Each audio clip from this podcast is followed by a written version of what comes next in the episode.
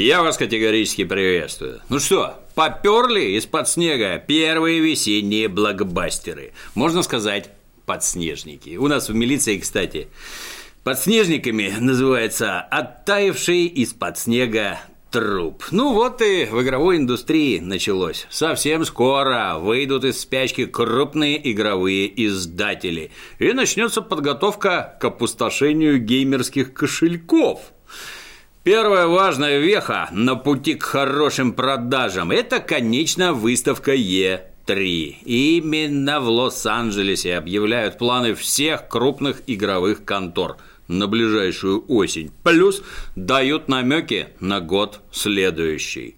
Анонсы эти делают не только для будущих покупателей. Формально Е3 вообще не для простых смертных. Коварные издатели распускают слухи, чтобы заманить в финансовые сети доверчивых инвесторов. После удачного анонса на Е3 можно нехило поправить финансовое здоровье, ну, за счет подорожания собственных акций. Поэтому толковые игроделы подходят к участию на Е3 ответственно. И сейчас администрация тупичка устремится в будущее и прикинет, какие хиты покажут и объявят на грядущей Е3. Сначала о тех играх, которые гарантированно покажут, а не так, чтобы поманить роликом на полминуты, а потом еще год жди, пока чего-нибудь нормальное покажут первую очередь это Киберпанк 2077. После известной утечки о тестировании готового движка потихоньку начали просачиваться слухи из самой CD Project Red. Говорят, на E3 непременно покажут видео с игровым процессом киберпанка. Особо серьезным парням, как водится, дадут побегать по демке лично. Вряд ли это будет какой-то сюжетный квест. Скорее всего, выдадут кусок мира с несколькими точками интереса, где можно будет разжиться полезным добром или кого-нибудь зверски зарезать. Ну или спасти. Это смотря у кого какие наклонности. С большой долей вероятности на этой Е3 дадут потрогать новое метро. До администрации тупичка дошли сведения о том, что релиз метро с подзаголовком «Исход» планируют уже на эту осень. Некоторые интернет-магазины уже принимают предзаказы. Ну, насчет осени эта бабка надвое сказала, но на Е3 просто обязаны показать играбельную демку.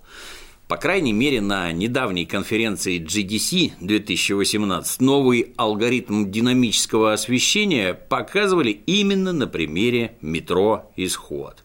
Правда, разработчики ничего, кроме уже известной всем деревни с медведем, показывать не желают. Ну а по двум разрушенным хатам и заброшенной дамбе судить про целую игру как-то не очень. Поэтому ждем Е3. Достоверно известно, что 14 сентября выйдет Shadow of the Tomb Raider, а значит, придется Лариске бросить все дела и ехать на Е3. Причем не просто трясти булками или что там у нее осталось после киноадаптации, а с показательными выступлениями, то есть тоже с играбельной демкой. «Тень Лариски» уже третья игра после перезапуска серии. Есть надежда, что в третьей серии не повторится русофобская мерзость второй, потому что сценаристку двух предыдущих «Тумрейдеров» Рианну Пратчет за известные успехи с должности поперли. Вместо нее назначена гражданка Джилл Мюррей, написавшая в свое время историю ассасин-капитана Кенуэя, ну, из пиратской части Assassin's Creed. Администрация ожидает, что Лариска наконец-то отстанет от плакатов с Гагариным и займется своим прямым делом – добычей археологических артефактов. А если нет, то Лариска останется не только без сисек, но и без любви русских фанатов.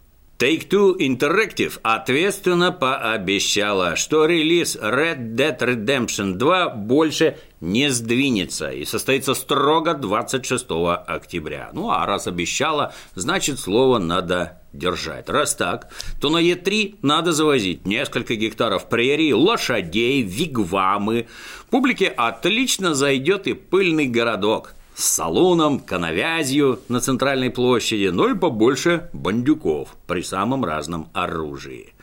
Вопреки ожиданиям, играть придется не за Джона Марстона, а за какого-то Артура Моргана. В первой части данный персонаж не светился, поэтому на данный момент известно только то, что он вместе с Джонни состоял в банде Вандерлинде – Почему на него не охотились в оригинальный Red Dead Redemption? Неужели успели грохнуть в приквеле? Вот это будет поворот! Всю игру бегаешь за Артура, накапливаешь авторитет, а в финале раз – и куля в лоб.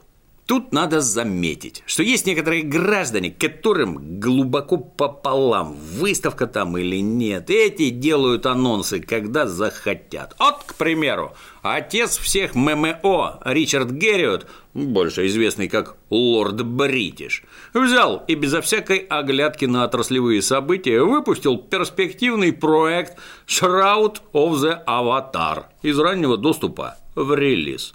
Сэр Ричард может себе такое позволить, ибо личность он мега известная, можно даже сказать легендарная. На современные тенденции в ММО-строении он тоже не особо равняется. Собирает настоящую хардкорную ММО, во многом схожую со знаменитой Ultima Online. Пока остальные думают, куда бы вкрутить лутбоксы, команда of the Avatar возрождает такие классические вещи, как бесклассовая ролевая система, свободное общение с неигровыми персонажами через произвольно набираемый в диалоговом окне текст, возможность одинаково бодро играть как в одно лицо, так и в составе небольшой партии или даже огромной гильдии.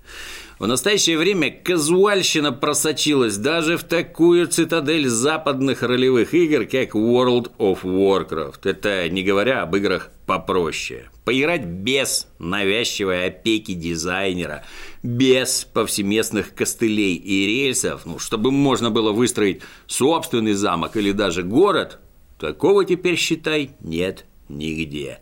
В этом смысле of the Avatar проект во многом уникальный. Если нахлынула ностальгия прямо сейчас, зайди на официальный сайт и прильни к первоисточнику всех ММО ролевых игр. Заодно проголосуешь рублем за возврат в ролевые игры классических евростандартов. Ссылка под видео.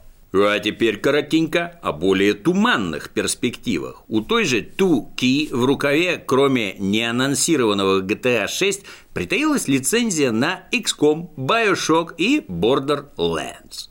И если про первую ничего не слышно, для второй вроде как отлавливали дезертировавших сотрудников, то третья, по самым последним слухам, мчится к релизу на всех парах. А глава студии Gearbox Рэнди Пичворд даже спрашивал в Твиттере у Илона Маска разрешение добавить в некую игру говноогнемет от компании Tesla. Надо полагать, все остальное в Borderlands 3 уже и есть, раз там только этого добра не хватает. Серьезных новостей из BioWare, ну, по мнению администрации, ждать не следует. Anthem назначен на следующий год, так что, скорее всего, отделаются очередным трейлером. А что касается следующей части Dragon Age, то еще не факт, что она разрабатывается. И вообще, у Electronic Arts своя выставка с блэкджеком и геями, которых они любят запихивать в свои игры. Называется она EA Play и проходит в другом помещении, но в те же самые даты – что само по себе тоже как-то нетрадиционно. Некий сюрприз намеренно выкатить беседа. Директор компании Тодд Ховард недавно рассказывал, какой отличный у них получился новый движок.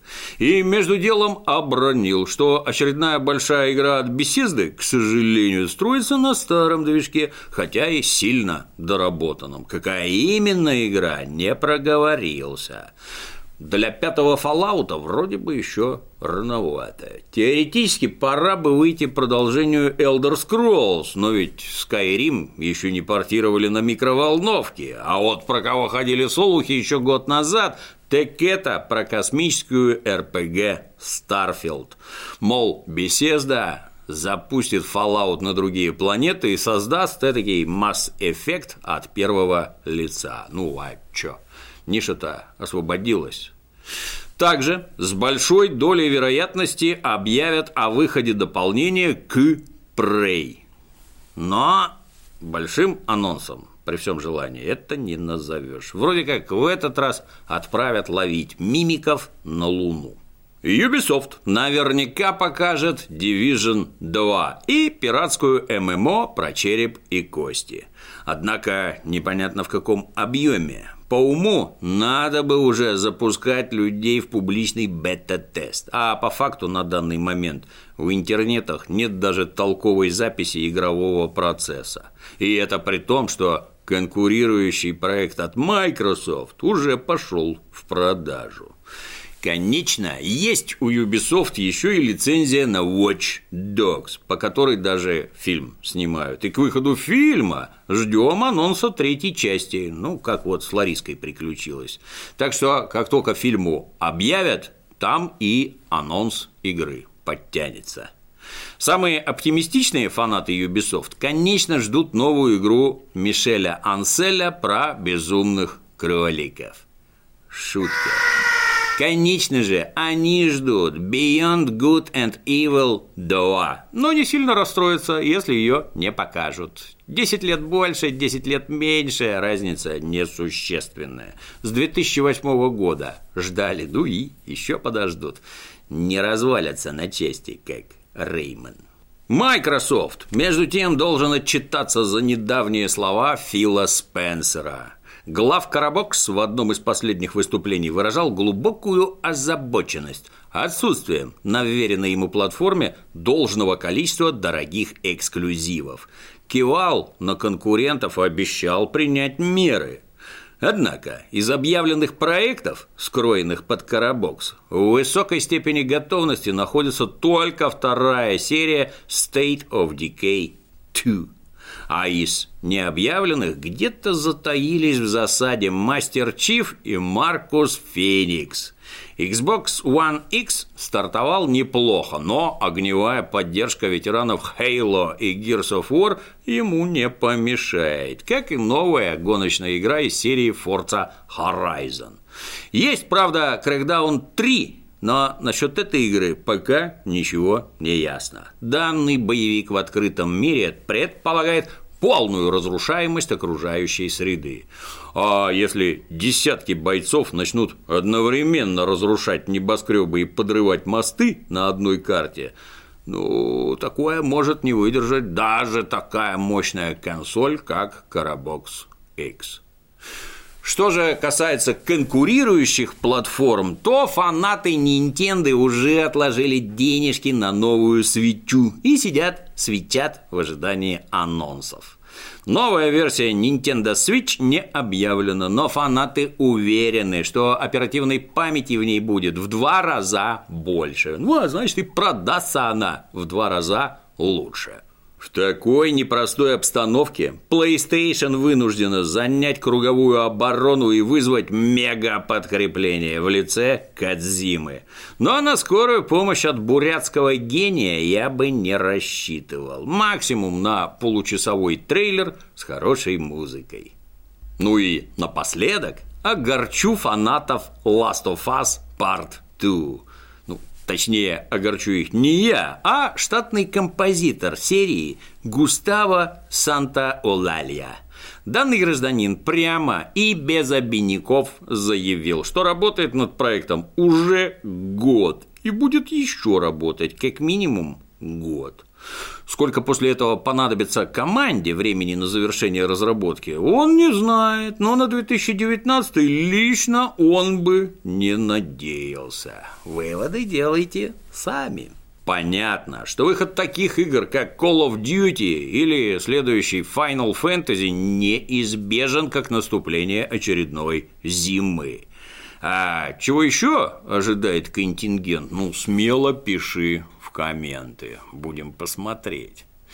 Ну а теперь чем можно заняться до выхода такой своры блокбастеров? Пару лет назад на нерабочий стол попадал замаскированный под настольную игру сборник дидактических материалов, посвященный влиянию специфических веществ на мозг человека. Называлась игра «Эпичные схватки боевых магов. Битва на горе Черепламени».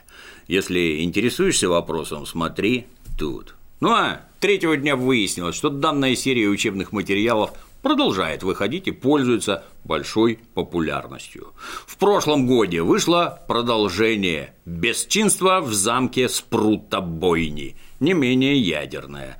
А третьего дня привезли вот свежий выпуск с подзаголовком «Месиво в грибучем болоте».